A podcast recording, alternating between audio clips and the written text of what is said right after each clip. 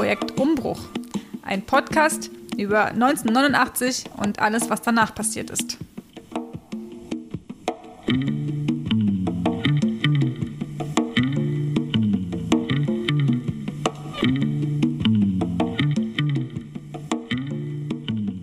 So, hallo und herzlich willkommen zur mittlerweile 13. Folge vom Projekt Umbruch. Ich bin hier äh, mit René und Daniel. Sag hallo. mal Hallo. Hi. Hallo. Und wir sind wieder im Internet, weil Corona vierte Welle ansteht. Ähm, und nicht mehr im Studio zusammen, aber trotzdem haben wir wieder ein gutes Interview und eine gute Folge parat. Und dazu sagt jetzt mal René mehr, die nämlich das Interview auch geführt hat. Genau, ich war Mitte September, war es glaube ich, in Falkensee, da also am westlichen Rand von Berlin nach Spandau und dann noch ein Stückchen weiter und habe mich mit Holger und Andrea getroffen, die dort zusammen in einem Einfamilienhaus leben und habe genau ein Interview geführt über ihre Erfahrungen rund um die Wende, die 90er Jahre, was sehr emotional war. Die beiden waren sehr aufgeregt äh, und hatten auch nochmal selber sogar nochmal ihre alten Unterlagen rausgesucht und ähm, ja, es war sehr aufwühlend und da, für mich damit auch ein sehr aufregendes Interview. Ähm, besonders war auch noch, dass Holger gehörlos ist. Das ist nicht so einfach gemacht hat, jetzt wirklich in ein Gespräch zu kommen. Wir haben im Vorab viel schriftlich ausgetauscht und er liest dann auch seine Antworten auf die Fragen ab. Also es ist, klingt deswegen vielleicht ein bisschen seltsam am Anfang, aber ähm, ja, es hat dann doch irgendwie ganz gut funktioniert und war eine ja, ganz spannende und ganz tolle Erfahrung, ganz ja, tolles Kennenlernen der beiden. Äh, genau, und wir dachten uns, wir haben uns ein bisschen überlegt, wie bringen wir diese beiden Interviews zusammen, die auf eine Art ähm, eine, ja, dieselbe Zeit beschreiben und auch dieselben Ereignisse. Und wir haben uns jetzt entschieden, dass wir die so ein bisschen ineinander schneiden, ohne, ohne da jetzt sozusagen zu doll einzugreifen in die Erzählung der einzelnen Personen. Aber es macht schon Sinn, die nebeneinander zu legen, sozusagen, wo es, wo es passt. Und äh, wir hoffen, dass wir das dann auch gut hingekriegt haben und äh, diskutieren sie ja trotzdem zusammen. Ne? Genau, und ein Schwerpunkt der Gespräche, beziehungsweise auch in dem einen Gespräch vielleicht noch ein wenig mehr, ist dann das Thema der Rückerstattung privaten Besitzes. Da gibt es ja diesen historischen, äh, diese historische Regelung Rückgabe vor Entschädigung. Und dazu werden wir dann aber auch gleich noch etwas mehr sprechen. Wir beginnen zunächst mit dem, einem Schnips in einem Teil aus dem Interview mit Andrea und dann direkt danach kommt ein Teil aus dem Interview mit Holger. Wir wünschen euch jetzt viel Spaß und melden uns dann gleich wieder.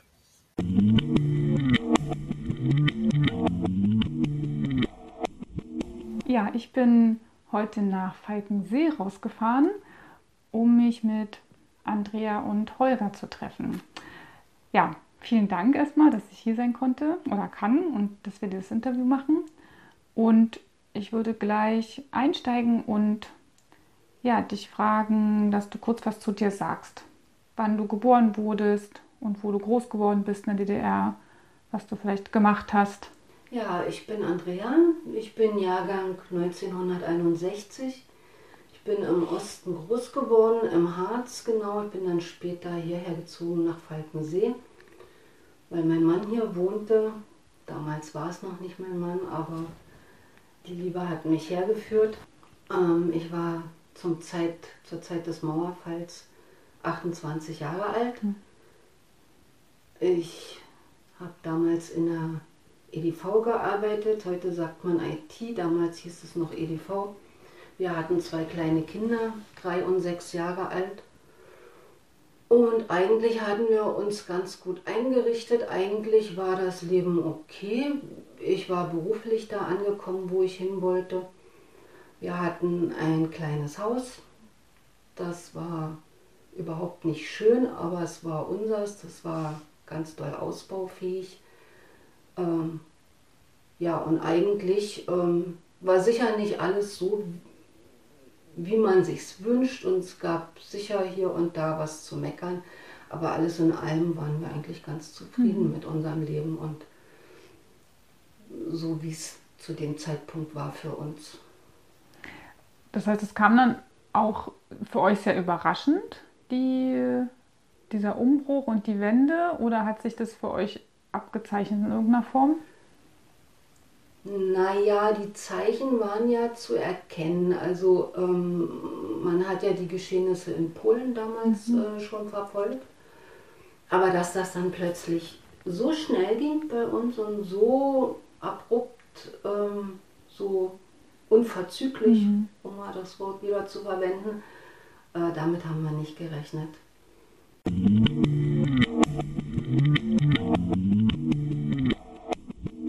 Ich bin 1961 geboren in Starken. Das lag damals im Bezirk Potsdam, gehört heute zu Berlin. Nach dem Abitur begann ich ein Studium der Psychologie, das ich wegen zunehmender Schwerhörigkeit nach einigen Semestern abbrechen musste. Ich war dann Hilfsarbeiter, bildete mich selbst zum Facharbeiter aus. Parallel zur Arbeit als Elektriker begann ich dann nach ein Fernstudium der Kybernetik. Ab 1987 arbeitete ich als Systemprogrammierer in einem Hochleistungsrechner. Mhm. Ah ja, wie, wie war denn dieser EDV-Bereich, diese IT in, in der DDR eigentlich organisiert? Darüber weiß ich nicht viel. Ich war in einem kleinen Team, dem Hochleistungsrechner aus amerikanischer Produktion anvertraut waren. Das war geheim. Unser Team unterlag einer Schweigeverpflichtung, die Amerikaner und der Westen sollten nichts davon erfahren. Wir waren also abgeschottet, gehörten zwar formal zum IT-Bereich oder EDV-Bereich, wie es damals hieß, hatten aber ansonsten kaum Kontakt zu anderen Teams oder Abteilungen. Ein wenig bekam ich natürlich mit.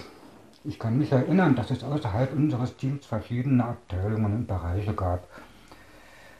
Die Abteilungsleiter wurden nach meiner Erinnerung alle paar Jahre aus dem Mitarbeiterkreis gewählt. Ein großer Unterschied zu heute. Nach welchen Kriterien sich die Abteilungen unterschieden, das weiß ich leider nicht mehr. Und war das ein Bereich, der speziell gefördert wurde von der Politik? Hm, unsere Aufgabe war es, die amerikanischen Rechner für die geforderten Zwecke anzupassen. Das waren hauptsächlich Konstruktion, Technologie und Produktionssteuerung. Zum Teil waren das Administrationsarbeiten, wie sie heute noch üblich sind, zum Beispiel ein Benutzerkonzept machen und die Benutzer verwalten, Datenbanken installieren und konfigurieren, ein Datensicherungskonzept erfinden und einrichten. Ach ja, und deutschsprachige Dokumentationen für die Anwender erarbeiten und so weiter. Wir haben manchmal auch Anwendungen selbst programmiert, wenn die Anforderungen sehr speziell waren. Also das war nicht so weit Besonderes. Was uns unterschied, neben der Geheimhaltung natürlich, war vor allem dieser Rechner selbst und ihre Betriebssysteme überhaupt erstmal fit zum Zweck zu machen. Es gab keine Vorlage dafür. Ich weiß auch nicht, wofür die Amerikaner diese Rechner gebaut hatten, vielleicht für astronomische Berechnungen. Für uns ist das zum Beispiel, Betriebssysteme umzubauen, teils null zu schreiben, sodass die Rechner untereinander und mit anderen Maschinen kommunizieren konnten. Ziel des Ganzen war, Konstruktion und Produktion zu digitalisieren, um die Produktivität zu steigern. Eine höhere Arbeitsproduktivität war ja auch ein politisches Ziel. Also wir konnten durchaus vermuten, dass die Betriebsleitung unsere Arbeit als wichtig ansah. Wie das aber auf der politischen Ebene genau aussah, inwiefern man da von einer Art Förderung sprechen kann, das weiß ich nicht. Ich weiß auch nicht, wie diese Rechner überhaupt beschafft wurden. Mhm. Mhm. Und konnte das jeder oder jede studieren oder lernen? Ja, im Allgemeinen konnte in der DDR jeder Studierende Abitur hatte, einen nicht zu schlechten Notendurchschnitt, ja, und sich keine Feinde bei den Mächtigen gemacht hatte. Es gab ein Hindernis. Es war ja politischer Wille, die Klassenschranken aufzuheben. Und so hatten es Arbeiterkinder leichter, einen Studienplatz zu bekommen als Kinder von Angestellten. Mhm. Hinzu kam, dass bestimmte Studienrichtungen politisch gewünscht waren und andere eher nicht. So konnte man eben in manche Fächer leichter reinkommen als in andere. Die Psychologie war der damaligen Führung nicht viel wert. Man sah sich ja als Arbeiter- und Bauernstaat, während die Intelligenz als Schicht galt, nicht als Klasse. Und zwar als eine Schicht, die ständig Sonderwünsche hat, abweichende Meinungen vertritt und eben nicht arbeitet, sondern im Büro sitzt. Tja, Warum ich das Psychologiestudium bekam, weiß ich nicht. Vielleicht lag es am Durchschnitt. Die Kybernetik, mein zweites Studium, war in der DDR etwas umstritten. Zwar gab es in der Partei und Staatsführung einflussreiche Leute, die überhaupt nichts von diesem Technikquatsch hielten. Wozu braucht ein Arbeiter sowas? In der Sowjetunion war aber diese Wissenschaft hoch angesehen. Sie galt als ein Werkzeug mhm. für eine effiziente, hochproduktive Planwirtschaft, könnte man sagen. Man stellte sich vor, Computer überall, die die Produktion messen, steuern, optimieren, die untereinander vernetzt sind und mit einem Zentralcomputer verbunden. Bei dem würden dann alle wichtigen Produktionsdaten zusammenlaufen. Das Politbüro oder wer auch immer hätte dann unverfälschte Daten. Man müsste sich nicht mehr auf die Parteisekretäre verlassen, die ständig übererfüllte Pläne nach oben melden. Ja, und man konnte von dort aus auch landesweit die Produktion steuern. Das war die politische Vorstellung. Aber man muss der sowjetischen Wissenschaft lassen, dass sie weit gekommen war. Sie war international anerkannt. Im Grunde hatte sie das Internet erfunden, wenn auch nur für die Welt der Maschinen. Meine Abschlussarbeit zur Kybernetik an der Universität galt selbstlernenden Algorithmen. Das war damals die Frontlinie der Forschung. Für meine Doktorarbeit war das Thema Spracherkennung geplant. Daraus wurde dann aber aus familiären Gründen nichts. Ich war dann angesprochen worden, ob ich bereit sei, unter Geheimhaltungsbedingungen an einem Hochleistungsrechner zu arbeiten. Das klang gut, das bejahte ich und so kam ich zu meiner Arbeitsstelle. Ich hatte eigentlich keine spezielle Ausbildung dafür. Programmierung oder überhaupt das, was man heute Informatik nennt, kam im Kybernetikstudium nur kurz am Rande vor. Was wir aber an der Universität gelernt hatten, war mit ständig Neuem umgehen zu können und eben selbst weiterzulernen, wenn man etwas nicht konnte oder wusste. Ich ging also sozusagen mit einem gut trainierten Gehirn in dieser Arbeit und was mir fehlte, das eignete ich mir selbstständig an.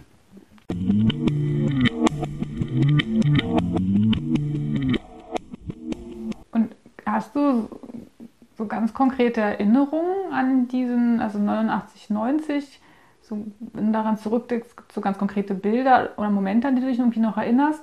Oder ist es mehr so ein Gefühl? Ja, äh, also ich weiß, dass ich das sehr skeptisch betrachtet mhm. habe. Ich wir hatten die zwei kleinen Kinder, wir hatten ja damit auch eine große Verantwortung. Ähm, wir haben in der Schule Dinge gelernt über den Westen, mhm. Kriminalität, Arbeitslosigkeit, Obdachlosigkeit und so weiter und so fort. Und mm, ja, insofern, als die Grenze hier geöffnet wurde, bei uns hier in der Spandauer Straße, da sind wir natürlich hingegangen aus Neugier, da war unter unseren Füßen der Asphalt sogar noch warm. Also die Straße gab es ja früher schon, die wurde dann bloß nicht genutzt.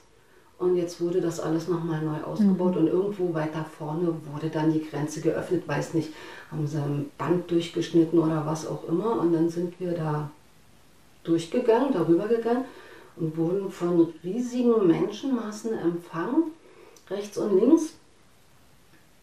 Und ja, ich, ich wusste ja gar nicht, wo wir jetzt hingehen, was uns erwartet. Und äh, ich hatte eigentlich auch die schlimmsten Bilder im Kopf und meine Kinder festgehalten. Mhm. Und dann durch das Spalier der vielen Leute, die Kinder haben Sachen geschenkt gekriegt, Schoko, Riegel und so weiter. Und dann standen da Busse die haben uns in die Spandauer Altstadt gebracht. Da sind wir dann einfach eingestiegen. Also wir konnten nicht zurück, weil rechts und links Leute, hinter uns Leute, alles hat gedrängelt und geschoben. Es gab bloß diese eine Richtung. Und dann sind wir in diese Busse eingestiegen, wie alle anderen auch. Und irgendwo hingefahren. Und genau, irgendwo oh hingefahren. Und ich habe dann aber wirklich aufgepasst. Es geht ja immer nur geradeaus. Mhm. Und als der Bus das erste Mal um die Kurve fuhr, wie gesagt, so und jetzt steigen wir aus. Weil ab da wusste ich dann, immer geradeaus geht es wieder nach Hause. Und das war mir wichtig. Ja, aber da waren wir ja dann auch schon da. Die Altstadt es ist halt äh, da schon gewesen. Und dann haben wir uns das alles ein bisschen angeguckt. Da war auch gerade alles frisch restauriert mhm. und ähm, sah eigentlich schön aus und gar nicht so schlimm wie erwartet. Wir haben uns das angeguckt, dann haben wir Leute gefragt, äh, wo es zum Bus geht, wie wir dann irgendwann wieder nach Hause kommen. Dann haben die uns noch zum Essen eingeladen. Ja, das, das war so unser erster, unser erstes Erlebnis im Westen. War schon ziemlich aufregend. Mhm. Aber wie gesagt, ich habe das doch dann alles sehr skeptisch betrachtet. Diese ganze Euphorie, was man so im Fernsehen gesehen hat, das konnte ich nicht wirklich teilen. Ich weiß nicht, bin von Haus aus vielleicht ein bisschen misstrauisch, aber ähm, ja, immer alles mit Vorsicht. Ja, das brachte ja sicherlich auch große Veränderungen für euch mit irgendwie und nicht, vielleicht auch nicht nur positive, oder? Also ich bin das, ich wäre da, glaube ich, auch skeptisch gewesen oder ich, ja, Ja, man erstmal guckt, was jetzt eigentlich passiert. ja genau. Also die, die größte Überraschung, sage ich mal, aber nicht im positiven Sinne, war, dass wir einen Alteigentümer hatten. Also wir hatten den nicht. Wir, also es gab einen Alteigentümer, der Anspruch erhoben hat auf das Grundstück und das Haus, wo wir gewohnt haben. Wir hatten das äh, der KWV, also kommunale Wohnungsverwaltung damals in der DDR. Ähm, wir sind äh, 1987 dort eingezogen zur Miete erstmal und haben aber auch gleich ähm, zu verstehen gegeben, dass wir daran interessiert sind, das zu kaufen. Mhm. Das hat sich dann alles noch ein bisschen hingezogen. Wir haben ganz viel Reparaturmaßnahmen selber durchgeführt. Ähm, die KWV war ja unser Vermieter. Eigentlich waren die in der Pflicht, da ganz viel zu reparieren. Das kam aber auch nicht so richtig in Gang. Wir haben dann eine Heizung erstmal eingebaut, also diesen alten Kachelofen rausgerissen, eine Heizung eingebaut im Keller. Also auch eine Kohleheizung, aber immerhin hat man damit dann schon zentral das ganze Haus geheizt. Also wir reden nicht, nicht von einem Schloss, wir reden von zweieinhalb Zimmer, Küche, Bad, also ein Häuschen. Aber immerhin, es war unseres und ähm, wir waren frohen Mutes und äh, wir hatten ja die kleinen Kinder und haben gedacht, so damit steht die Zukunft jetzt vor uns und haben uns dann auch darum bemüht, dass wir das kaufen können. Das hat sich ziemlich lange hingezogen. Allein die Wertermittlung hat sechs Monate gedauert. Und irgendwann ähm, konnten wir das dann kaufen. Das war 1989. Den Kaufvertrag haben wir am 1.5.1990 abgeschlossen. Wir Okay. haben dann auch schon ein Viertel des Preises bezahlt und auch schon die Grunderwerbsteuer bezahlt, als plötzlich der Alteigentümer vor der Tür stand und sagte, seine, also seine Frau hätte das geerbt und die haben das eben beansprucht und haben, wollten das zurückhaben. Und das stand auch damals so im Einigungsvertrag Mhm. mit drin, in solchen Fällen Rückgabe vor Entschädigung. Mhm. Das heißt, bevor man den Alteigentümer jetzt entschädigt, gibt man es ihm lieber zurück und schmeißt uns damit aber Mhm. raus. Ja. Ja, ähm, Und viele andere wahrscheinlich auch, oder? Also das hat, wusstet ihr auch von Ja. anderen Fällen, auch in der, auch in der Nachbarschaft oder? Ja, das betraf ganz viele. Mhm. Wir haben dann auch äh, verschiedene Vermittlungsversuche ähm, angestrebt, notariell. Wir haben ähm, mit dem Anwalt gesprochen. Ähm, die Stadt Falkensee hat nochmal versucht, Mhm. äh, mit da zu vermitteln, aber da sind die Alteigentümer gar nicht erst erschienen. Ähm, Okay, das heißt, ihr Mhm. habt es verloren, das Haus? Ja, wir haben das dann zu guter Letzt verloren. Mhm. Es gab da einen Stichtag, das war der, warte mal, der 18.10.89. Genau. Wenn man ein Grundstück oder Haus vor diesem Mhm. Datum gekauft hat, dann galt das als redlicher Erwerb und danach halt nicht mehr redlich. Also weiß ich zu spekulativen Zwecken oder so. Also das Datum, ich weiß nicht, wo das herkam. Das war dann halt äh, ja, das wurde so festgelegt mhm. und damit wurde uns indirekt unterstellt, wir haben das unredlich erworben. Wir konnten gar nichts dafür, dass das so lange gedauert hat. Äh, die Formalitäten haben einfach so lange gedauert. Wir haben auch bis dahin überhaupt nicht gewusst, dass es einen Alteigentümer gibt. Das war alles überhaupt nicht unsere Absicht. Und dann standen die vor der Tür. Das war auch gar nicht so, dass das dessen Elternhaus war oder mhm. dass die da ganz doll Erinnerungen dran hatten. Nein, die kannten das selber gar nicht. Die haben das geerbt von irgendeiner Tante. Und der, also der Mann von dieser Erbin hat mir dann schon gleich erklärt, was er mit dem Grundstück vorhat, dass er da für seine Kinder Häuser draufbauen will und so. Äh, ich hatte da echt gerade andere Sorgen. Also ich habe dann ab da wirklich schlaflose Nächte gehabt. Ich mhm. dachte, wir schlafen jetzt bald unter der Brücke oder irgend sowas. Ich hatte da wirklich Horrorvorstellungen und wusste auch wirklich nicht, wie das jetzt hier weitergehen kann. Ja, zumal sich ja alles andere auch geändert hat. Also ich finde, wenn man jetzt sozusagen allein nur diese Sorge um das Haus, finde ich schon so ne, belastend, ja. aber es war ja ringsherum war ja alles andere auch im, im Umbruch und in Veränderungen. Ähm, ja, ja, das genau. stelle ich mir wahnsinnig schwer vor. Allerdings muss man dann auch dazu sagen, ähm, dass hier die Stadt Falkensee, die, also es gibt ganz viele Leute, die das auch so betrifft. Und Falkensee hat sich da wirklich eingesetzt und hat Grundstücke zum Pachten zur Verfügung mhm. gestellt, wo man dann neu bauen konnte. Also wir haben das dann mhm. parallel laufen lassen die Rückübertragung, die eigentliche Rückübertragung an den Alteigentümer ist ja erst 1997 erfolgt. Das war, da war dieses Haus hier schon fast fertig, da sind wir schon fast umgezogen und hatten ab da ja dann auch eine gewisse Sicherheit. Ähm, wir wurden dann eingeladen ins Rathaus. Äh, also aus der Zeitung ging hervor, dass die Stadt Grundstücke zur Verfügung stellen wollte. Und wir hatten uns dann darum beworben, so formlos. Und irgendwann später sind wir eingeladen worden ins Rathaus. Und der ganze Rathaussaal war voll mhm. mit Leuten, mit Familien, die das auch so betraf wie uns. Und dann haben wir gleich an der Tür erstmal äh, aus einem Karton einen Briefumschlag äh, genommen. Also das war ein Los, den haben wir gezogen. Und da drin war nur ein kleiner Zettel mit Flur und Flurstück. Also die Grundstücke wurden dann tatsächlich per Los zugeteilt.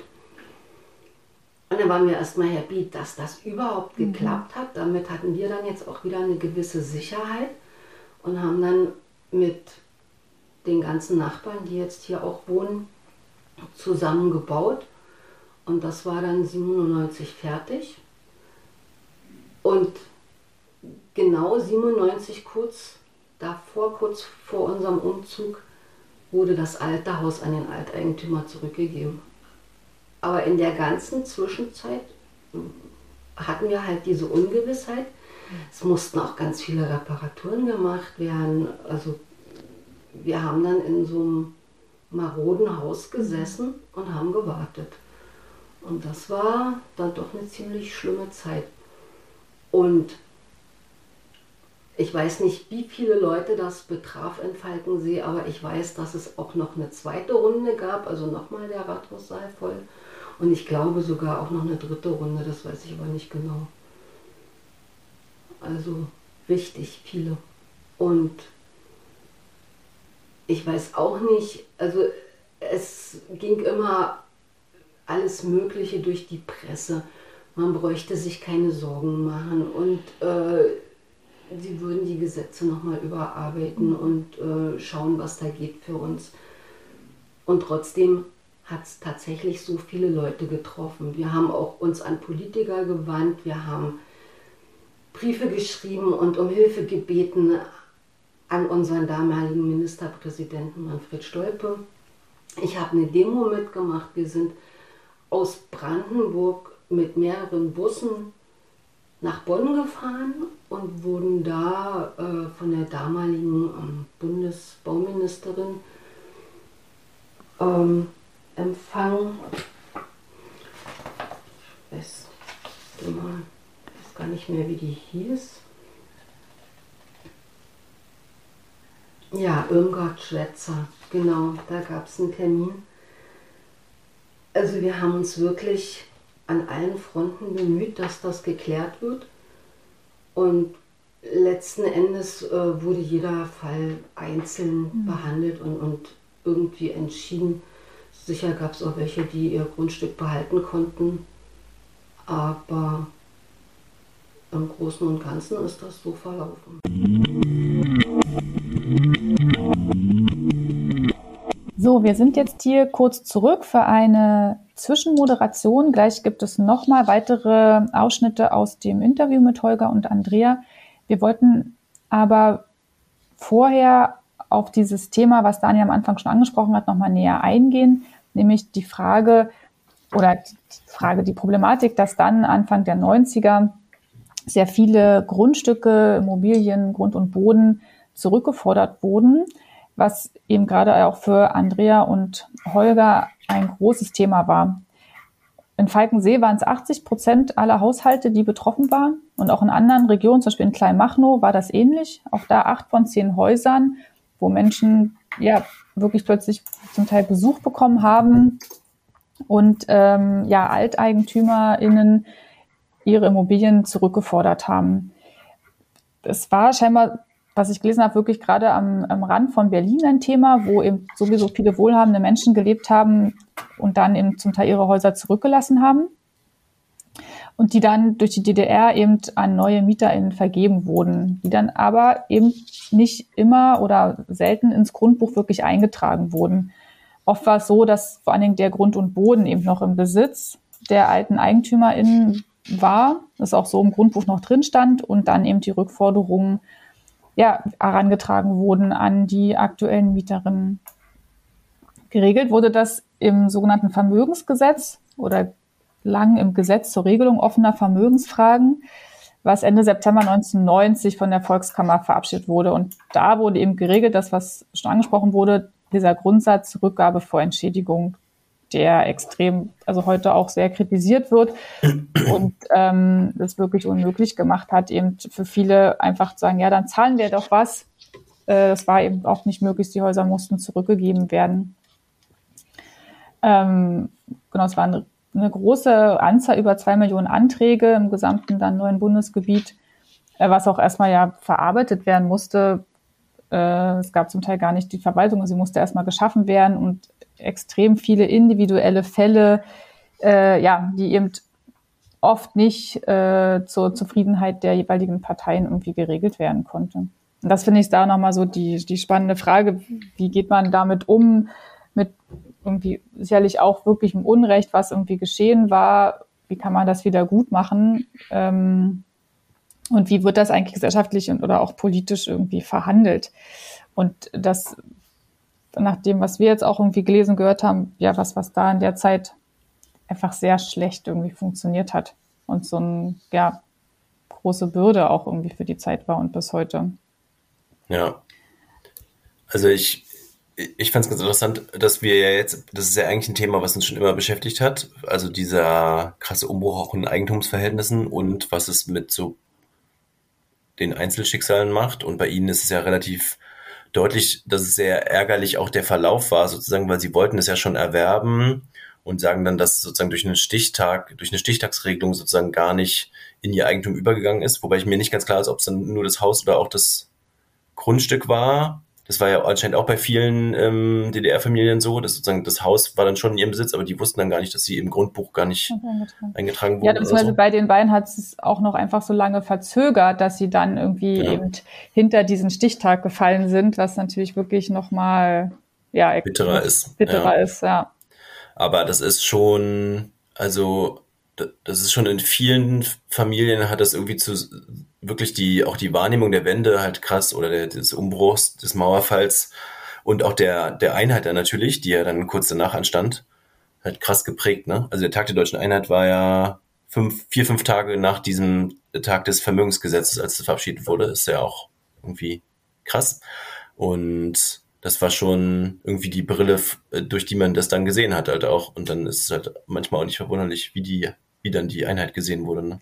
Ja, weil ja aber auch diese, ähm, also der Maßstab ja eben auch ein ganz anderer war und diese Fokussierung auf das Eigentum und den oder die Priorisierung auch, ne, den Schutz mhm. dieses, da steht jemand im Grundbuch und das ist das, worum es geht, das mhm. ist das Entscheidende, das ähm, ist das Recht, was umgesetzt werden muss, damit irgendwie Gerechtigkeit herrscht. Äh, das war ja auch eine Regelung, die wirklich überhaupt nicht im Interesse äh, der neuen Bundesländer sozusagen war oder irgendwie mhm. sein konnte. Und das finde ich schon, also ja, dass es einfach so gesetzt wurde äh, und also von der und damals von der FDP eben durchgesetzt wurde. Das fand ich auch nochmal interessant, dass es durchaus auch im Westen Kritik gab, aber eben äh, die FDP damals unter äh, dem Justizminister Kinkel hat das irgendwie eben ja vorangetrieben und das genau zeigt ja auch, was sozusagen die Grundhaltung ist ähm, unter der dann irgendwie natürlich das alles gesehen wurde.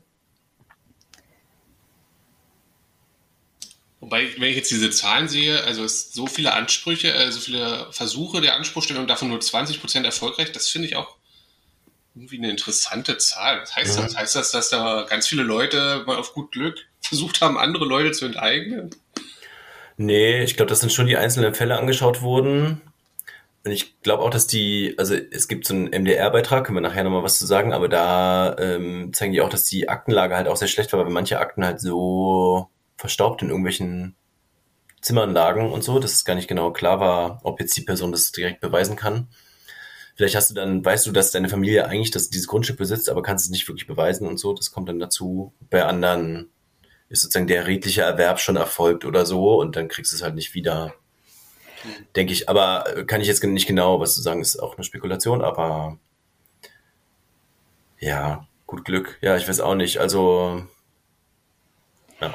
Äh, es gab, auf jeden Fall gab es, glaube ich, den, den Eindruck, und ich glaube, im Detail war es auch wirklich so, ähm, dass es sicherlich auch die gab, die das jetzt irgendwie versucht haben, da noch irgendwelche alten Ansprüche geltend zu machen. Ne? Also wo mhm. es dann gar nicht wirklich Personen waren, die direkt betroffen waren, ähm, von Enteignung oder genau irgendwie eben dann nicht entschädigt wurden, wirklich ähm, zwangsweise gehen mussten, ähm, sondern dass es dann zum Teil irgendwie wirklich die Erben oder die Erben der Erben und äh, schon äh, genau, es glaube ich nicht nur eine Fantasie war, dass da plötzlich eben äh, so auch da Goldgräberstimmung aufkam und viele versucht haben, jetzt irgendwie eben an Immobilien zu kommen, äh, weil klar war, dass ja verspricht irgendwie Profite ähm, obwohl natürlich sicherlich im Einzelfall auch wirklich irgendwie, äh, ja, Leute auch real Unrecht erfahren haben. Ne?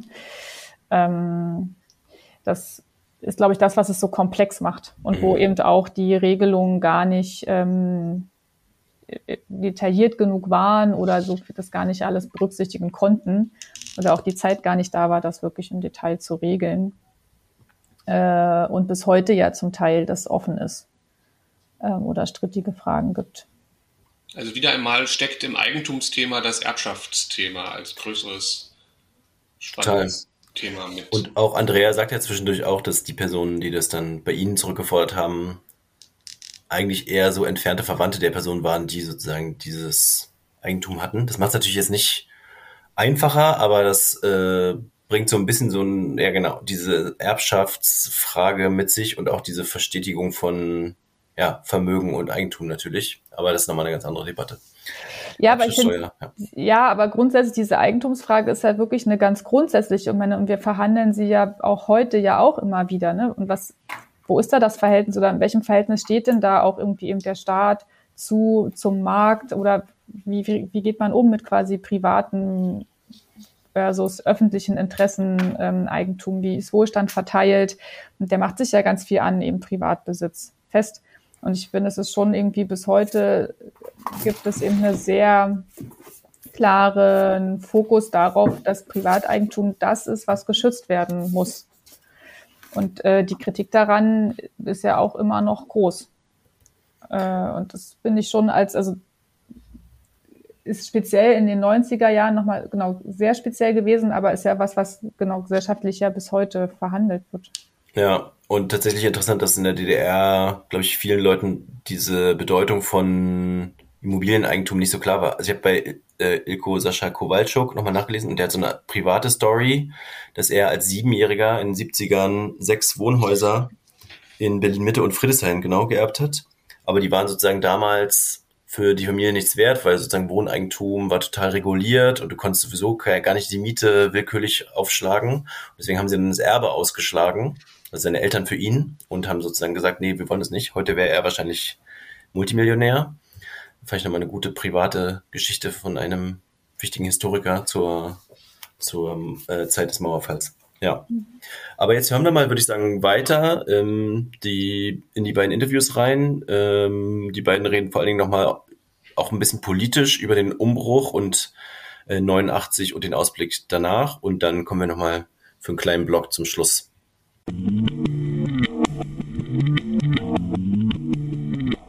Und wenn wir jetzt auf die Zeit der Wende schauen, was für Bilder kommen dir da in den Kopf? Was für Erinnerungen?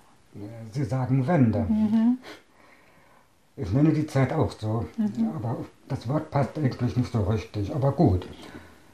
Im Herbst 89, das war die Zeit, als immer klarer wurde, dass es mit der DDR zu Ende geht. Da hatten wir Zukunftsangst. Ich würde das schon so nennen. Ich verwende das Wort Angst selten. Es wird oft missbraucht. Aber für diese Zeit damals vor der, ja, 32 Jahren ist das schon der passende Begriff. Mhm. Es gab Unsicherheit, viele sich widersprechende Informationen. Wir hatten ja in der Schule Staatsbürgerkundeunterricht. Da wurde uns viel darüber beigebracht, wie schlimm der Westen, der Kapitalismus ist. Aber es gab auch Kollegen und Freunde mit Westverwandten, die ein ganz anderes Bild von drüben malten. Dann gab es das Westfernsehen, die Tagesschau, französische Filme, amerikanische Filme. Es gab Rockbands, Rockbands aus Großbritannien zum Beispiel, die wurden auch im DDR-Fernsehen gezeigt. Die Sänger wurden manchmal interviewt und zeigten sympathische Menschen. Also was würde nun kommen? Das war Unsicherheit. Es war natürlich klar, dass der Westen viel mächtiger war als der Osten, also bestimmen würde zumal seitens der Bevölkerung, der DDR-Bürger, nicht viel Widerstand zu erwarten war, egal was da kommt. Dann kamen die Enteignungen durch die Treuhand und ganz persönlich für uns die Rückübertragung unseres Hauses an Alteigentümer. Das schien alle schlimmen Ängste zu bestätigen. Also ich dachte, stimmt das wirklich? Dieses hast du was, bist du was, hast du nix, bist du nix. Würden unsere Kinder nur die Wahl haben, entweder im materiellen Glitzerwohlstand zu leben oder am Straßenrand betteln zu müssen. Das waren solche Fragen, die damals Angst machten. Und wir sahen uns auf dem Weg in die Verarmung. Hm. Was denn, wenn die Kinder sich da wieder rausarbeiten müssen? Würden sie Ellbogen gebrauchen müssen, andere wegstücken, also zu schlechten Menschen werden? Also insgesamt habe ich diese Wochen um die Maueröffnung als dunkel und angsterfüllt in Erinnerung. Mit dem Tag der Maueröffnung, denke ich, begannen sich meine Gedanken zu verändern. Wir waren dabei, als die Mauer geöffnet wurde. Also von Falkensee nach Berlin-Spandau. Mhm. Um uns waren erwartungsvolle Menschen. Es war schwer, sich dieser Stimmung zu entziehen. Dann durften wir durch die Mauerlücke durch. Auf der anderen Seite standen fröhliche Menschen. Die jubelten uns zu, die winkten und die wollten uns Bananen und anderes schenken. Äh, das war mir peinlich. Denn ja, wenn es in der DDR Bananen gab, dann gab es auch Zwang, aber so wichtig waren Bananen nun auch wieder nicht. Ja, müsste man uns das nun noch so deutlich zeigen. Sind wir Affen oder was? Mhm. Na gut, die Menschen aus Westberlin schienen es aber ehrlich zu meinen. Sie freuten sich und wollten, dass auch wir uns freuen. Das war mein Eindruck. Wir sind dann zu den BVG-Bussen gelaufen. Wir wussten, wir können kostenlos fahren, wenn wir unsere DDR-Personalausweise vorzeigen. Wir sind die Altstadt Spandau gefahren und waren ziemlich baff. Das war da sauber aufgeräumt, nett. Eine große Fußgängerzone. Wir sind durch die Altstadt gewandert und ich habe mich gefragt, wo sind denn die ganzen Bettler und Obdachlosen? Schließlich wollten wir nach Hause zurück, aber wir fanden nicht zur Bushaltestelle. Wir fragten ein Ehepaar, wo es zum Bus nach Falkensee geht. Sagte sie, ach, seid ihr gerade durch die Mauer gekommen? Ja, ja. Sie kommt, wir gern was essen. Wir, aber wir haben keine DM. Sie freudig, ach was, wir laden euch ein. Wir sind in die nächste Gaststätte, nichts Großes. Da gab es Hähnchen, Currywurst, Pommes gab es dazu. Aber ich war so beeindruckt, dass ich versuchte, mich wie auf einer Fanveranstaltung zu benehmen. Während das Ehepaar da unbekümmert rumsaute, da kleckerte Ketchup auf dem Tisch, das haben die gar nicht zur Kenntnis genommen. Also mir wäre das peinlich gewesen, aber immerhin, immerhin, ich war in der Lage, solche Beobachtungen zu registrieren. Und da dachte ich, vielleicht ist das neue System nicht so leicht zu verstehen. Aber ich kann es vielleicht lernen, wenn ich es mit kritisch kühlem Kopf studiere. Das war der Gedanke, der mir damals in dieser Imbusbude kam und das habe ich bis heute nicht vergessen. Das hat uns sicherlich auch gegen die größten Dummheiten immunisiert. Denn die Unwissenheit und Gutgläubigkeit, vielleicht auch die Einheitsbesoffenheit, wurden ja konsequent ausgenutzt. Da hatten Nachbarn, Freunde, sogar Verwandte plötzlich unsinnige Versicherungsverträge oder Abos für irgendwas und freuten sich noch. Das war scheinbar ringsum zu beobachten und warf Fragen auf, was ist denn bloß aus den Leuten geworden? Es betraf ja auch nicht nur Güter wie Versicherungsverträge oder Versandhausabos, sondern auch politische Ansichten und Alltagsgewissheiten. Da kam plötzlich ein Kollege auf mich zu, löffelt inbrünstig einen Becher Fruchtjoghurt und erklärt mir glücklich, das gab es in der DDR nicht. Endlich haben wir Freiheit. Also auf solche Sachen empfahl es sich nicht zu antworten. Das ist doch nur ein Joghurt.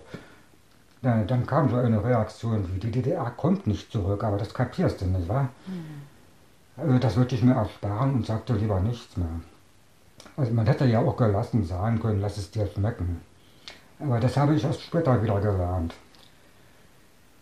Die größte Sorge galt wieder unseren Kindern. Mhm. Denn neben den materiellen Unsicherheiten die Frage, was aus ihnen in der scheinbar allgemeinen Verdummung werden soll. Selber denken ist doch solch eine schöne, lustvolle, befriedigende Tätigkeit. Werden die Kinder das können? Das war für mich ein ständiges Gefühl, wertlos, hilflos, machtlos zu sein. Und zugleich gab es den inneren Widerstand dagegen, gegen dieses Gefühl. Also seelischer Stress und ich dachte, ein System, das solchen Stress verursacht, das kann doch nur schlecht sein. Tja, lustigerweise halfen mir dann ein Schlagloch aus, diesem Loch des verlorenen Selbstbewusstseins wieder herauszukommen. Oder sagen wir besser Selbstvertrauen. Das Schlagloch war voll Wasser ein Lieferwagen mit Westnummer fuhr durch und hat meine Hose eingesaut. Der Lieferwagen hielt an, der Fahrer stieg aus und wollte was entladen oder so. Da war ich schon an ihm dran und schimpfte los. Ich habe ein wichtiges Gespräch, kannst du nicht bremsen und so weiter. Nicht, dass ich mich dadurch besser fühlte, aber der Fahrer sank richtig in sich zusammen. Er hatte ein schlechtes Gewissen und bat kleinlaut um Entschuldigung. Ein Wessi, und er nimmt mich ernst. Ich bin ihm ebenbürtig. Das klingt aus heutiger Sicht verrückt, aber für mich war das der seelische Wanderpunkt. Also hier passt das Wort Wende dann doch. Ein Schlagloch, ein Schlagloch als Wendepunkt sozusagen. Von diesem persönlichen Wendepunkt an sehe ich mich selber in ständiger Veränderung. Das sind so die Bilder, die mir im Zusammenhang mit Wende in Erinnerung kommen. Und ähm, wie hat sich denn dann dein Leben verändert äh, in dieser Wendezeit? Also wie war das denn beruflich für dich mit deiner, wie ging es mit deiner Arbeit weiter? Beruflich, ja. Ich hatte, wie gesagt, in den letzten Jahren der DDR das Glück, an amerikanischen Rechnern mhm. arbeiten zu können. Für mich war das ein Startvorteil, als wir plötzlich zum Westen gehörten. Ich hatte ja kein Problem mit englischen Dokumentationen und Schulungen. Dazu die Fähigkeit, die jeweils neueste Technik maximal ausnutzen zu können. Den Chefs aus dem Westen gefiel das. Fachlich gesehen konnte ich also nahtlos anschließen. Im Umgang aber gab es große Veränderungen. Es gab ja mehrere große Entlassungswellen und das war jedes Mal mit Sorge, manchmal mit Angst verbunden. Die 90er Jahre waren arbeitsmäßig trotzdem eine schöne Zeit für mich. Ich bekam immer größere Aufgaben Und es gab Jahr für Jahr mehr Geld. Also das war eigentlich nur die langsame Anpassung an die im Westen üblichen Gehälter, aber schön war es trotzdem. Wenn es in der DDR so war, dass alle 20 Jahre ein neuer Computer kam, so kam nun fast jedes Jahr etwas Neues. Und das hieß jedes Mal neue Lernen. Dieses ständige Lernen, das pausenlose Auftauchen von unerwartetem Neuen, das war aufregend und schön. Die schöne Zeit endete, nachdem ich einen neuen Chef bekam. Also bald war ich ein Schwerbehinderter, der nur einfache Arbeiten ausführen darf. Ich fand mich in einer Ecke wieder, aus der ich allein nicht wieder herauskam.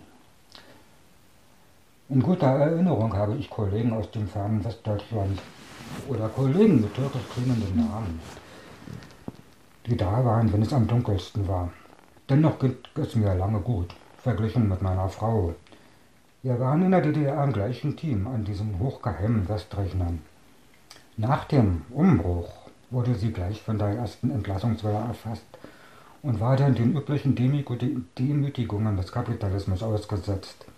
Hochqualifiziert, berufserfahren, aber sie musste Umschulungen zu einfachen Arbeiten machen.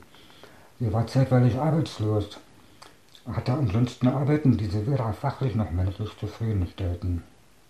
Und schlecht bezahlt waren sie außerdem. Das nun im Unterschied zu mir. Ich fühlte mich zwar manchmal wie der letzte Dreck, aber ich wurde gut bezahlt. Also ich versuche das mal zusammenzufassen. Die Veränderungsdichte am Arbeitsumfeld war im Westen viel höher als in der DDR. Aber der Umgang miteinander war extremer geworden.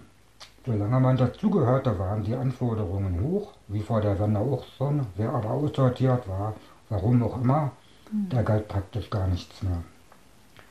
Entsprechend gab es auch mehr Konkurrenz untereinander. So eine Art kameradschaftliches Zusammenarbeiten im Team wie in der DDR habe ich nach der Wende nicht mehr erlebt. Mhm. Und wie war es persönlich für dich oder für euch, für, für die Familie? Ja, also was mich selbst betrifft, mich persönlich. Ich nannte vorhin ein Schlagloch als meinen persönlichen Wendepunkt. Also als den Moment, in dem ich mein Selbstvertrauen wiederfand. Ich habe dann vieles versucht, um die wiedergefundene Würde festzuhalten. Ich hatte zum Beispiel irgendwo was über Jutta Detford gelesen, eine linksgrüne Aktivistin aus Westdeutschland. Ich war stark beeindruckt, die Sprache war klar, ihr selbstbewusstes gegen den Strom schwimmen stand im krassen Gegensatz zu dem, was ich in meinem Umfeld beobachten konnte. Viele werden sich ja noch an das Wort Wendehälse erinnern. So besorgte ich mir ihre Anschrift und das kam zu einem kurzen Briefwechsel, der mich ziemlich veränderte. Ich begann dann nach meinem Platz in der neuen Welt selbst zu suchen. Also nicht bei Jutta, ich ging meinen eigenen Weg. Das hieß massenhaft Bücher, Betriebswirtschaft, Volkswirtschaft, Gesellschaftswissenschaft, die Krise des globalen Kapitalismus, Ökokapitalismus und viele andere. Ich trug mich bei gesellschaftskritischen Organisationen und diskutierte fleißig mit, ich nahm an Aktionen teil. Ich begann mit Börsenhandel. Das ist sozusagen angewandter Kapitalismus, oder wenn man so will, Karl Marx in Praxis. Ich lernte Fremdsprachen, um andere Systeme kennenlernen zu können. Der erste feste Hafen wurde dann die Umweltorganisation WWF, später war es Greenpeace. In Bezug auf die Familie, ich hatte wie gesagt oft Angst, vor allem um die Kinder, vor Armut, davor, dass die Kinder zu schlechten Menschen werden müssen oder dass sie sozusagen ihre Klugheit an eine glitzernde Scheinwelt verlieren würden. Beide Kinder konnten dann aber studieren, sogar mehrmals, und sind jetzt geachtete Menschen. Menschen in Berufen, die sie gern ausüben. Materiell gesehen ging es nicht so schlimm, wie befürchtet. Zwar war meine Frau schnell arbeitslos, aber ich wurde ja recht gut bezahlt. So reichte es bald sogar zum Aktienhandel, womit ich das Geld weiter vermehren konnte. Man könnte sagen, für mich dauerte die Wende ungefähr zehn Jahre. Mhm. Danach waren die schlimmsten Ungewissheiten weg, also betreffend das Materielle, die Familie und meinen eigenen Platz in der Welt. Mhm. Und wie ja, blickst du denn heute zurück auf diese, auf diese Zeit? Ja. Ich würde das den Beginn einer Reise nennen. Mhm. Eine Reise, die mit der Maueröffnung begann und nie geendet hat. Nehmen wir als Beispiel meine Taubheit, die damals noch eine Schwerhörigkeit war. In der DDR hatte ich deshalb einen schwer beschädigten Ausweis. In der Bundesrepublik wurde daraus ein Schwerbehindertenausweis. Erst dachte ich, das ist ja ein ungeschickter Begriff, als ob ich behindert werde. Klar, natürlich ist auch der DDR-Begriff zu kritisieren, denn er unterstellt ein Normalbild und wer davon abweicht, der ist beschädigt. Der neue Begriff erschien mir aber im negativen Sinne dynamischer. Ich werde daran gehindert, ein bestimmtes erwartetes Verhalten zu zeigen. Aber wer stellt denn solche Erwartungen? Wäre es nicht sinnvoller, sich auf die Realität so einzustellen? Ich konnte vielleicht nicht gut telefonieren, aber doch elektronisch kommunizieren, zum Beispiel über E-Mail. Diese Beobachtung hat mich seit der Umbruchzeit für die Macht der Begriffe sensibilisiert. Im Laufe der Jahre kamen mir immer mehr fragwürdige Begriffe hinzu. Teilhabe, Angst, Sicherheit, Leistung, soziale Marktwirtschaft, marktkonforme Demokratie, kennen Sie das? Und viele andere.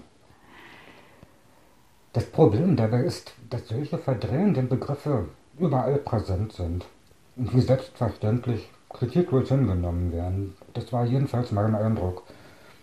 Hm. Und das hat es mir schwer gemacht, mich in der Bundesrepublik zu Hause zu fühlen. Zeitweilig dachte ich, ich bin integriert. Ich hatte ja beruflichen Erfolg. Der materielle Wohlstand ist ungleich höher als in der DDR, auch unserer. Und es gibt viel mehr Möglichkeiten in fast jeder Hinsicht. Das Gefühl, manipuliert zu werden, wurde dann aber so stark, dass ich faktisch aufgehört habe, deutsche Medien zu lesen. Die Wende hat mich sozusagen auf eine ununterbrochene Reise geschickt.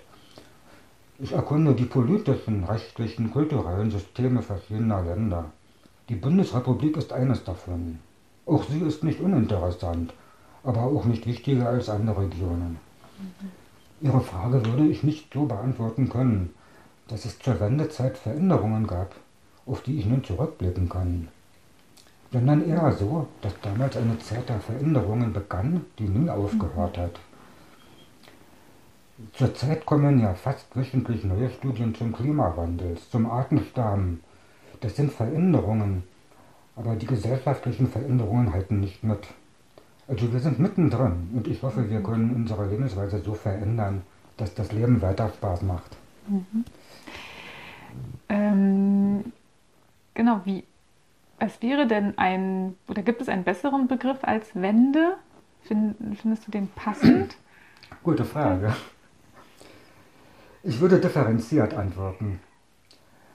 Auf mich persönlich bezogen, auf meine Denkweise, ja, sehr passend. Mhm. Das war eine Wende. Mhm. Auf die materiellen oder politischen Verhältnisse bezogen passt das dort eher nicht. Eine Wende ist ja eine Richtungsänderung. Mhm. In der Mathematik ist der Wendepunkt die Änderung des Krümmungsverhaltens einer Kurve. Der Name ihres Projekts Umbruch passt viel besser, finde ich. Das war keine Richtungsänderung, sondern ein, ein radikales Umbauen der Gesellschaft in fast jeder Hinsicht. Mhm. Und äh, ähm, genau, würdest du dich selbst oder ist es wichtig für dich, dich als Ostdeutsch zu bezeichnen? Ähm, das, spielt das für dich eine Rolle heute? Nein, ich sehe mich nicht als Ostdeutscher. Ich sehe mich als Gast auf der Erde. Das spielt keine Rolle für mich, Ostdeutsch mhm. oder nicht.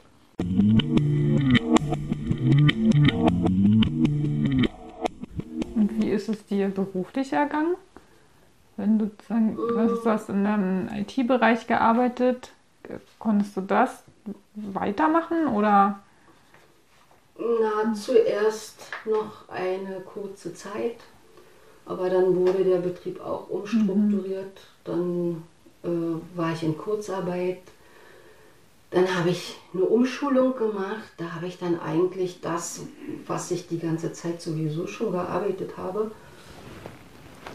nochmal gelernt. Das hieß dann Umschulung, aber immerhin, äh, das, das ging zwei Jahre. Dann war ich halt erstmal zwei Jahre mhm. weg vom Arbeitsmarkt, mhm. kann man ja so sagen. Habe ja auch noch Geld bekommen, also Kurzarbeitergeld in dieser Zeit. Ähm, wurde dann aber trotzdem entlassen und habe dann nach dieser Umschulung, also Wirtschaftsinformatik war das, ähm, ich dann alles Mögliche gemacht, habe beim Immobilienmakler im Büro gearbeitet, habe im Steuerbüro gearbeitet, nur um nicht gar nichts zu machen. Das war auch damals ja nicht so wie heute, dass man losgeht und sagt, oh, suche ich mir eben was anderes.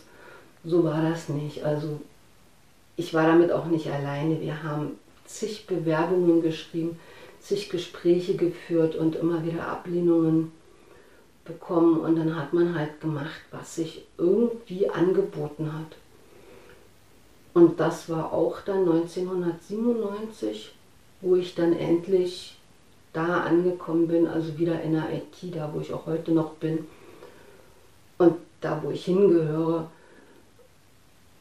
Und das waren halt von, ja, von 89 bis 97, also diese acht Jahre waren echt schlimm, muss ich so sagen. Also ganz viel Zukunftsangst, ganz viel, ähm, ja, nicht wissen, wo der Hase langläuft, wo es mal hingehen soll und was die Zukunft bringt. Mittlerweile hat sich das alles in Wohlgefallen aufgelöst, aber damals, das war schon eine schlimme Zeit und eigentlich denke ich auch gar nicht mehr gerne daran zurück. Hm. Ich kann mir auch vorstellen, dass es dann vielleicht auch nochmal auch besonders befremdlich ist, wenn es ja gleichzeitig auch diese oder zumindest in der Öffentlichkeit auch so eine Euphorie aber gibt und so oder wie es so dargestellt wurde, jetzt ist ja dann ne, die Wiedervereinigung und das, oder ich merke, dass das für mich in der, sozusagen, wie man sich daran erinnert, ist es eher wirklich dieses, ach wie, und wie aufregend und wie toll und endlich war es geschafft und irgendwie ohne Blut vergießt und das ist ja auch alles irgendwie auch richtig, aber das steht halt in so einem starken Kontrast zu dem, was du jetzt gerade sagst und ich stelle mir das noch so viel schwerer vor, ähm, wenn man selber das Gefühl hat, genau, es bricht ja, gerade so viel weg und dieses ganze, die ganze Skepsis hat sich tatsächlich dann auch so bestätigt mhm. und ähm, und wie gesagt, mir ging es nicht allein so. Also ganz vielen, denen es in der Zeit richtig schlecht ging, die auch richtig lange keine Arbeit mehr gefunden haben. Und ja, man weiß ja auch aus der Zeit, dass es ganz viele psychische mhm. Erkrankungen mhm. gab von Leuten. Die, wir waren ja noch relativ jung, das war unser Vorteil. Mhm. Aber wir kennen zum Beispiel auch Leute hier in der Nachbarschaft, die mit uns damals gebaut haben. Die haben 40 Jahre in ihrem Haus gewohnt, die ganze DDR-Zeit. Und mussten dann raus, wurden rausgeschmissen. Also alles auf der Grundlage, die Stadt Falkensee hätte uns das Haus nicht verkaufen dürfen, weil es ihr nicht gehört hat. Die hatten sich damals nicht mal die Mühe gemacht, also 1949, das Grundbuch zu ändern. Da stand tatsächlich noch der Alteigentümer drin. Da habe ich, also wir haben Grundbuchauszüge gesehen, da, das fing irgendwie 1922 an. Und damit hat man uns jetzt konfrontiert. Mhm. Na, und plus, dass es ja auch gar nicht so üblich war, in der DDR auch äh, so ähm, Privatbesitz an Wohnungen oder Häusern zu haben, oder? Dass es sozusagen auch eher der Standard war, auch zu mieten oder, oder war das ja. hier schon. Ach doch, man, ja? konnte, man konnte ein Haus haben und ein Grundstück. Also ja, sicher, wenn das schon in der Familie war und weiter vererbt wurde, mhm. dann war das Grundstück, gehörte einem ja dann. Und wenn man da ein Haus hatte, dann war das so. Unser Pech war halt, dass wir es erst viel zu spät der Stadt abgekauft haben. Ja. Ja, dass ihr da hinter diesem Stichtag dann gelegen habt. Ne? Aber das kann ja niemand ahnen. Also das ist, glaube ich, auch eben ne, so man ja wirklich auch von Ereignissen dann so eingeholt wird und ja auch niemand wusste, was jetzt eigentlich passiert und wie schnell und ne, also ja, woher genau, soll man das also, auch abschätzen können? Genau, jetzt im Nachhinein ja. Äh, sortiert sich mhm. das alles und man, man sagt, hetzte mal da oder mhm. so. Aber das wussten wir ja zu der Zeit überhaupt gar nicht. Und geschweige denn, dass es einen Alteigentümer gibt. Und wenn du jetzt aber so rückblickst, also du hast gesagt, ne, du willst dich eigentlich auch nicht so gerne an die Jahre erinnern. Und, oder es gab so, genau, so sehr schlechte Jahre und jetzt genau dann auch irgendwie wieder okay, aber rückblickend, ja, hast du so wie so, eine, so ein abschließendes Bild oder wo du sagst, ja, das, ähm, ja, also genau, wie, wie guckst du da jetzt rückblickend so drauf? Wo du sagst, doch, es war aber richtig, dass das so passiert ist oder hättest du dir eigentlich was anderes äh, gewünscht? Ja, also damals habe ich gedacht, an der Stelle, wo alle gerufen haben, wir sind das Volk, mhm. da hätte man gut ansetzen können und hätte nochmal was Neues schaffen können. Da mhm. wusste man, was falsch gelaufen ist in der DDR und man hätte einfach nochmal, naja, vielleicht nicht von vorne anfangen können, aber die ganze Sache nochmal neu machen können. Jetzt, mittlerweile so mehr als 30 Jahre später, ich sag mal, hier, wo wir jetzt wohnen, äh, das ist schön, das ist, ähm, das hätten wir in dem Altnachhaus sicher so nicht erreicht. Auch arbeitsmäßig ähm, bin ich an der Stelle, wo ich nicht weiß, ob ich in der DDR da jemals mhm. hingekommen wäre. Also insofern für uns persönlich ähm, schon in Ordnung. Das heißt jetzt aber nicht, dass wir mit allem einverstanden sind, was hier so passiert in Deutschland. Also gibt es immer noch ganz viele Sachen, äh, denen ich da kritisch gegenüberstehe. Aber für uns persönlich ist es doch ganz gut gelaufen, sage ich mal. Wobei ich aber auch sagen muss, äh, wenn dann Leute kommen und sagen, ja, ihr habt ja auch Glück gehabt. Nee, stimmt nicht. Wir haben uns alles erarbeitet und wir mhm. haben für alles gekämpft und das war nicht einfach. Aber ja, jetzt ist okay, so wie es jetzt ist. Würdest du sagen, hat dich diese die Zeit dann vielleicht auch so ein Stück weit politischer gemacht? Oder also ich meine, ne, dass jetzt ihr auch heute kritisch auf Sachen guckt, wie sie heute sind. Ähm, oder hatte das, bloß sagen, das war einfach schon immer irgendwie auch so Teil von deinem Leben, auch schon in der Ärzte, oder waren es dann vielleicht genau die Jahre, wo man dachte so, hä? Nee, das war schon eine Zeit, äh, wo man auch ganz klar Position beziehen mhm. musste. Wo man in der DDR war es ja einfach. Da da war ja klar, welche Meinung man haben sollte. Und nachdem das weg war und man sich selbst eine Meinung bilden konnte, musste, sollte, ähm, ja, das kann durchaus sein, dass das ähm, da zu der Zeit ähm,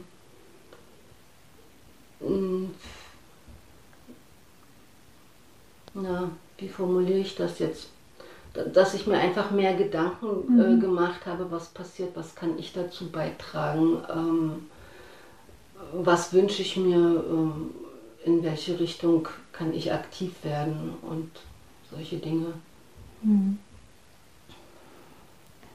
Und ist es für dich ja, oder auch für deine Familie bis oder heute noch irgendwie relevant, so diese Kategorie Ostdeutsch? Ist das was, ist, wie du dich selbst auch bezeichnen würdest oder was für dich irgendwie, ist das irgendwie wichtig oder ist das egal mittlerweile? Hm, doch, doch, ähm, ich habe eure letzte Folge gehört. Da war der Herr Rosenthal. Ne? Mhm. Ja. Und was der sagte, mhm. äh, dass man ja eigentlich seine Identität woanders hernehmen soll und dass man, dass die Bezeichnung Ostdeutsch oder Westdeutsch so irrelevant ist und ähm, man kann ja sagen, man ist Brandenburgerin oder irgendwas anderes. Das fand ich auf jeden Fall sehr interessant und, und war für mich auch Anlass, das Thema da nochmal neu drüber nachzudenken. Äh, denn ich fühle mich sehr wohl als Ostdeutsche. Das also ich habe überlegt, woher das kommt. Das, das ist, ich habe das ja irgendwann nicht bewusst entschieden. Das ist ja mehr so ein Gefühl. Und ich denke, das kommt einfach aus der Zeit, also aus der Nachwendezeit, wo, wo der Westen über uns hergefallen ist, wo man als Ossi zusammenhalten musste. Also Ossis waren auf jeden Fall ungefährlich, während äh, mhm. man vor westdeutschen Leuten immer auf der Hut sein musste. Die wollten uns was verkaufen, die wollten unsere Betriebe übernehmen, die wollten unsere Häuser haben, weiß nicht, also Wessis immer mit Vorsicht zu genießen, während man sich in der Gesellschaft von Ostdeutschen doch sicherer gefühlt mhm. hat, irgendwie zu Hause gefühlt hat oder wie auch immer. Und ähm, das klingt jetzt zwar aus heutiger Sicht wahrscheinlich ziemlich übertrieben und aber das, das hat uns geprägt in der Zeit und ganz weit im Hinterkopf ist das einfach mhm. noch da. Ich denke nicht, dass das sich über Generationen hinzieht. Ich weiß nicht, unsere Kinder haben das wahrscheinlich nicht mehr so. Die haben ja auch diese Nachwendeerfahrung nicht so gemacht wie wir. Aber ich denke, daher kommt das. Also bei mir auf jeden Fall dass ich mich als Ostdeutsche fühle. Und dass ihr wahrscheinlich dann auch merkt, ich auch im Freundeskreis dann ja. auch so. Ne? Ja. Äh, ja, okay. Also natürlich kennen wir mittlerweile auch westdeutsche Leute ähm, und sind auch mit denen befreundet, keine Frage. Aber ja, wie gesagt, das ist ja, das ist ja keine rationale Entscheidung. Das, das ist mehr so gefühlsmäßig. Mhm. Und das stammt noch aus der Zeit. Mhm. Man hat das so, so mitgebracht. Ja, war ja auch einfach sehr prägend, prägende Jahre. Ja, und ja, genau. ähm, ich, also ich merke das ja selbst bei mir, genau, wo ich ja eigentlich in einer Generation bin, wo man sagen könnte, ja, uns kann das doch nun völlig egal sein. Wir hatten alle Möglichkeiten. Ich ja. bin ähm, noch im Kindergarten gewesen in DDR, aber in der Grundschule schon nicht mehr. Und ähm, selbst mir fällt auf, wie spät ich überhaupt westdeutsche Städte besucht habe, wie wenig bis, bis heute auch mhm. immer noch bestimmte Städte kenne ähm, und wie viel dann doch der Freundes- und Bekanntenkreis ja, aus, aus Leuten besteht, die auch irgendwie aus dem Osten kommen und oder auch geblieben sind und ähm, auch nicht ausschließlich. Ne, ja. Das ist jetzt natürlich nicht die mhm. Kategorie, nach der ich irgendwie Leute auswähle, aber ja. wenn man dann doch mal guckt, merkt man dann doch immer wieder, ah, es macht einen Unterschied ähm, und man, ähm, es gibt vielleicht eine ähnliche, einfach mehr Gemeinsamkeiten oder ähm, aber klar, ich glaube auch, desto jünger Leute sind, desto weniger wichtig wird es vielleicht. Ähm, aber noch ist es, gibt es ja die Unterschiede ja auch äh, in vielen gesellschaftlichen Bereichen, was die Gehälter angeht, was schon ja auch Perspektiven angeht. Und ich glaube, so lange würde ich auch sagen, ist es schon. Auf jeden Fall ne? ist das so. Ja, und mittlerweile die, die Wessis, die damals äh, hier präsent waren, das ist ja mhm. längst nicht mehr so. Also es gab ja dann auch den Begriff vom Besserwessi. Mhm. Sicher nicht schön, aber es, es war einfach so. Also Leute, die von ganz weit her kamen, die überhaupt nichts wussten, die sind aber dermaßen selbstbewusst aufgetreten und haben uns erklärt, äh, was wir zu tun haben, was wir alles falsch machen und wie es richtig geht. Und das war demütigend und ja, es, es waren einfach Leute, denen man lieber aus dem Weg mhm. gegangen ist, wenn es dann möglich war. Das ist heute natürlich nicht mehr so präsent. Inzwischen gibt es viele Leute aus dem Westen in meinem Leben, die, na, wie soll ich jetzt sagen, normal sind oder, oder mhm. ja. Äh, ja, die man auch schon. vertrauen kann, ne? die ja, einfach genau. auch so die, die ähnliche Werte teilen. Ja. Ja. Ja, das stimmt. Das war sicherlich auch ein besonderer Schlagmensch, der dann auch gekommen ja. ist und auf den eigenen Profit aus war.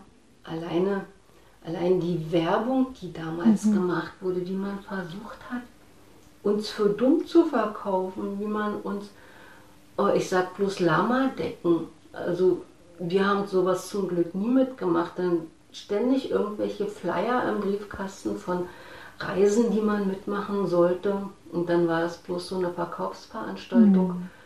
Der Briefkasten war voll mit Werbung, mit Zeug, was man nicht brauchte.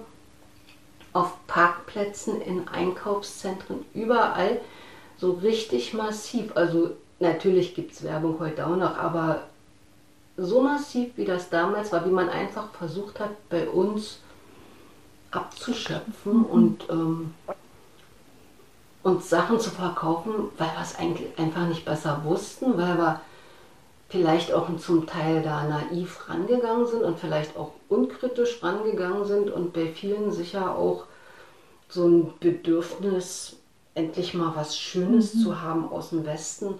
Ähm, das kann schon sein. Die haben sogar unsere Kinder benutzt. Die haben, mein Kind hat in der Schule ein Preisausschreiben mitgemacht, vermeintlich, und hat da unsere Adresse preisgegeben. Und dann stand jemand bei uns vor der Haustür. Das war witzig. Der hatte den Arm voll Zeitschriften und hat mich abgecheckt, was ich vielleicht für eine Zeitschrift am liebsten haben würde. Irgend so ein Bild der Frau oder mhm. weiß ich nicht mehr. Und hat mir die gegeben. Hier, wir haben gewonnen. Aber das ist ja noch nicht alles. Er könnte mir zum Sonderpreis und überhaupt hier so ein, weiß ich nicht, 36-bändigen Brockhaus verkaufen. Und ähm, ja, musste ich ihm klar machen, will ich nicht, brauchen wir nicht, äh, wollen wir nicht. Dann ist er irgendwann auch wieder abgezogen und hat mir beim Gehen diese Zeitschrift aus der Hand genommen. Die konnte ich dann auch nicht haben. Also wenn ich jetzt den Brockhaus nicht wollte, brauche ich die Zeitung auch nicht. Hat er die wieder mitgenommen. Ist mir auch erst viel später aufgegangen, bestimmt war das auch bloß so ein armer Schlucker, der hat auch bloß einen mhm. Job gesucht, der musste mhm. auch bloß Geld verdienen. Aber weiß ich nicht, wieso man sonst sowas macht. Mhm. Ja, das, das waren so Erlebnisse ich würde heute auch ganz anders reagieren auf viele Sachen. Aber damals, wir hatten noch viel zu lernen. Mhm. Das war einfach so. Mhm. Und äh, vielleicht als äh, abschließende Frage, gibt es was, wo du sagst, ah, das würdest du eigentlich für heute irgendwie wünschen, von Seiten der Politik oder gesellschaftlich? Sagen, sagt, das wäre eigentlich gut, wenn das mal irgendwie ja, mehr präsent wäre oder mal gesagt werden würde oder es ist irgendwo, sagst, da, da bräuchte es eigentlich noch mal irgendwas heute, was bis jetzt nicht passiert ist, ähm, in Bezug so auf diese Wendejahre oder das, ne, wir hadern ja auch mal so mit dem Begriff zum Beispiel, also es ist ja auch so eine Frage, wie, wie, wie nennt man das eigentlich, diese Zeit, was ist da passend, um einfach auch, was ist da eigentlich passiert irgendwie, ähm, um das anders vielleicht auch in der Gesellschaft heute präsent zu haben. Gibt es, also genau, fällt da spontan irgendwie was, was dir einfällt oder? Du meinst, dass die Zeit von damals heute äh, noch besser irgendwie ein Thema sein sollte? Ja, zum Beispiel, oder wo das da ist einfach irgendwie noch sowas vielleicht wie offen oder also ich versuche mich, glaube ich, eher so rein zu versetzen, wie das ja ähm, mit der Erfahrung, die du jetzt auch beschrieben hast, wie, wie man dann heute so darauf blickt und irgendwie vielleicht doch denkt, ah, da ist irgendwie so viel auch so schief gelaufen und, und aber vielleicht. Ja, absolut ist da viel schief gelaufen. Aber ja, und wir haben eindeutig auch den kürzeren gezogen dabei. Ähm, also zumindest bis heute ist es so. Die Angleichung soll ja dann doch irgendwann nochmal stattfinden. Und die blühenden Landschaften mhm. haben wir auch noch nicht gesehen. Aber es wird besser und ich, ich denke also mit jeder Generation äh, geht davon vielleicht oder gerät das mehr in den Hintergrund. Sicher ist es Teil unserer Geschichte, aber ähm, dann sollte man doch lieber nach vorne gucken. Mhm. Und sehen, was man in Zukunft besser machen kann. Und ähm, also ich für meinen Teil bin mit dem Thema von vor 30 Jahren eigentlich jetzt fertig. Ich habe das ziemlich, ziemlich tief begraben schon und habe das jetzt für dieses Interview manche Dinge nochmal für mich nochmal mhm. ausgegraben, aber ich merke, wie ich das eigentlich abgeschlossen habe und ähm, mhm. jetzt auch nicht mehr will.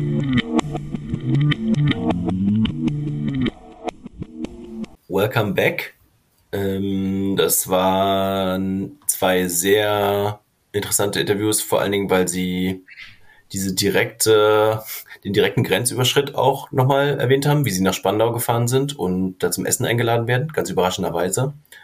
Und für mich auch sehr interessant war, dass die größte Angst der beiden auf eine Art zu sein gewesen schien, dass ihre Kinder schlechte Menschen werden im Kapitalismus. Irgendwie fand ich das total krass und ich kann mir das hundertprozentig auch von meinen Eltern vorstellen, dass sie diese Angst hatten und ich finde es total ehrlich und schön auch, dass sozusagen das die Haupt, also auch einer der wichtiger, der, einer der wichtigen Punkte war von so Eltern für ihre Kinder, die natürlich diese Perspektive auch immer mitdenken.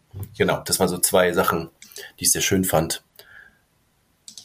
Ja, ich würde, also ich finde natürlich, was hier sehr schön war, sind diese ganzen äh, lebhaften Beschreibungen der Begegnungen zwischen Ost und West, die auch, finde ich, meinem inneren Bild von Begegnungen zwischen Ost und West in dieser Zeit noch so ein paar Facetten hinzufügen irgendwie. Der, also wir kennen das natürlich auch schon ein bisschen, aber dass der Vertreter vorbeikommt und so Zeitungen dabei hat und die so anbietet oder dass das mit den Lama-Decken oder auch diese Begegnung mit dem, ja, dann laden wir euch jetzt hier sofort zum Essen ein oder auch die andere Begegnung, wo er, wo er so angespritzt wird mit von dem Traktor oder so. Also all diese kleinen Interaktionen und wie und also meine, meine Lieblings, also ich versuche mir das dann so vorzustellen und dann stelle ich mir vor, okay, wie läuft denn eigentlich so ein Gespräch ab? Ich habe jetzt einen Erbschaftsanspruch irgendwie gefunden und dann laufe ich da nach Kleinmachnow und sage den Leuten, die in der Klingel da und sage, ja, hallo, das ist mein Haus, ziehen Sie bitte aus in drei Wochen. Also, da, also wenn ich mir das so vorstelle, heutzutage wird das natürlich mit der äh, Kündigung durch wegen Eigenbedarf, das wird per Brief gemacht. das, das wird heute, glaube ich, nicht mehr live gemacht, weil es auch einfach so eine absurde Situation ist, irgendwo hinzugehen und zu sagen, also in der in dieser Gesprächsinteraktion steckt schon die Irritation dieser, die durch diese Eigentumsverhältnisse da ist, steckt da schon drin. Also eigentlich die Leute, die drin wohnen und die Leute, denen es an, also dann gehört und die dann da rein wollen, also das kommt ja in dieser Begegnung zum Ausdruck. Und ich finde es ganz interessant, wie sie das geschildert haben und finde es auch so ähm, ein spannendes Thema, wie solche Begegnungen ablaufen. Ja, ja. aber ich glaube, ich vielleicht noch irgendwie abschließend dazu fand ich das auch so, ich finde es irgendwie so bemerkenswert, dass ich trotz dieser krassen Erfahrung nicht das Gefühl hatte, dass die beide jetzt so verbittert sind, sondern es ist, also ähm, er hat schon auch gemerkt, dass das die sehr aufwühlt und ähm, sie das auch eigentlich gerne einfach abschließen, ein bisschen auch vergessen wollen, dieses Kapitel, weil es wirklich sehr, sehr schwere Jahre waren. Ähm, und ich habe trotzdem genau das Gefühl, sie, sie haben auch jetzt so ihren, ihren Weg gefunden und auch ihren Platz und sind äh, haben halt weder einen Groll auf die DDR noch sozusagen auf die BRD und äh, auf diese Wiedervereinigung, obwohl sie einen Grund dazu hätten, finde ich, so ähm, wütend zu sein bis heute. Äh, das ja, fand ich auch im direkten Gespräch mit den beiden sehr, sehr beeindruckend. Genau, damit kommen wir jetzt vielleicht über in den Block der Regelmäßigkeiten, die wir so haben. Die Zahl der Sendung klang oben schon mal an, aber wir wollten trotzdem gerne nochmal herausstellen, dass 80 Prozent der Häuser in Kleinmachnow beziehungsweise auch in Falkensee war es ähnlich, dann tatsächlich den Besitzer oder die Bewohnerinnenschaft wechselten. Auch eine interessante Situation plötzlich ist das Viertel ein anderes. Das ist auf jeden Fall unsere Zahl der Sendung, 80 Prozent. Und wir haben auch abschließend noch ein Zitat, was so ein bisschen durch die gesamte Folge vielleicht auch schon angeklungen ist, aus, ebenfalls aus dem Kowalczuk-Buch. Ähm, und das, wie hieß das Buch nochmal, Markus, das Kowalczuk-Buch? Die Übernahme. Die Übernahme. Und das Zitat auf Seite 127. Das Prinzip Rückgabe vor Entschädigung war neben der schnellen Währungsunion mit problematischen Umtauschkursen der zweite Dauerbrenner, der von vielen, nicht allen, als Kardinalfehler der Einheit angesehen worden ist. Das finde ich, kann man schon mal so sagen, darüber nachdenken, überlegen, was wären Alternativen gewesen vielleicht auch und aber was auch nicht. Also das finden wir aber schon irgendwie, es greift das nochmal. Also dass es so zwei große Themen gab, wo man zumindest überlegen könnte, ob da nicht ein bisschen was schiefgelaufen ist und ob da nicht, wenn da noch Groll wegen besteht bei einigen, ob man das vielleicht nicht nochmal aufarbeitet ein wenig. Wir haben auch ein paar Medientipps heute von aus Renés Ecke.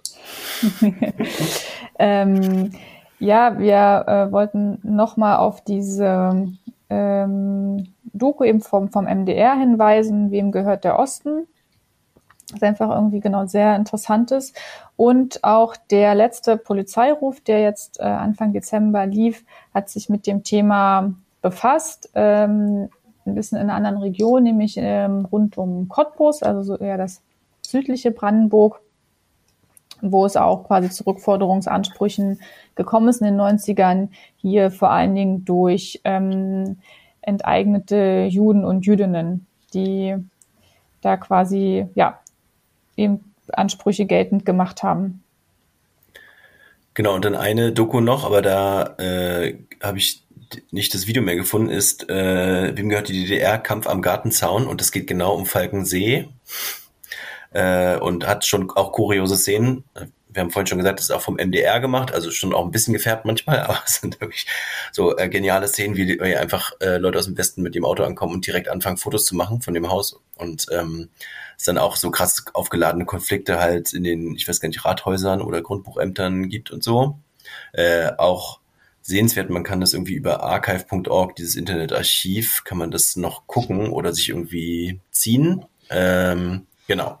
Das sind unsere Sendungs äh, äh, Gucktipps. Gut, dann haben wir es geschafft ähm, mit dieser Sendung. Ich hoffe, es hat euch ebenso viel Spaß gemacht wie uns und vielleicht habt ihr auch etwas Neues mitgenommen und wir sehen uns dann im nächsten Jahr, wünschen euch erholsame Tage und hoffen, ihr kommt alle gut durch. Passt auf euch auf und bleibt, äh, bleibt stabil.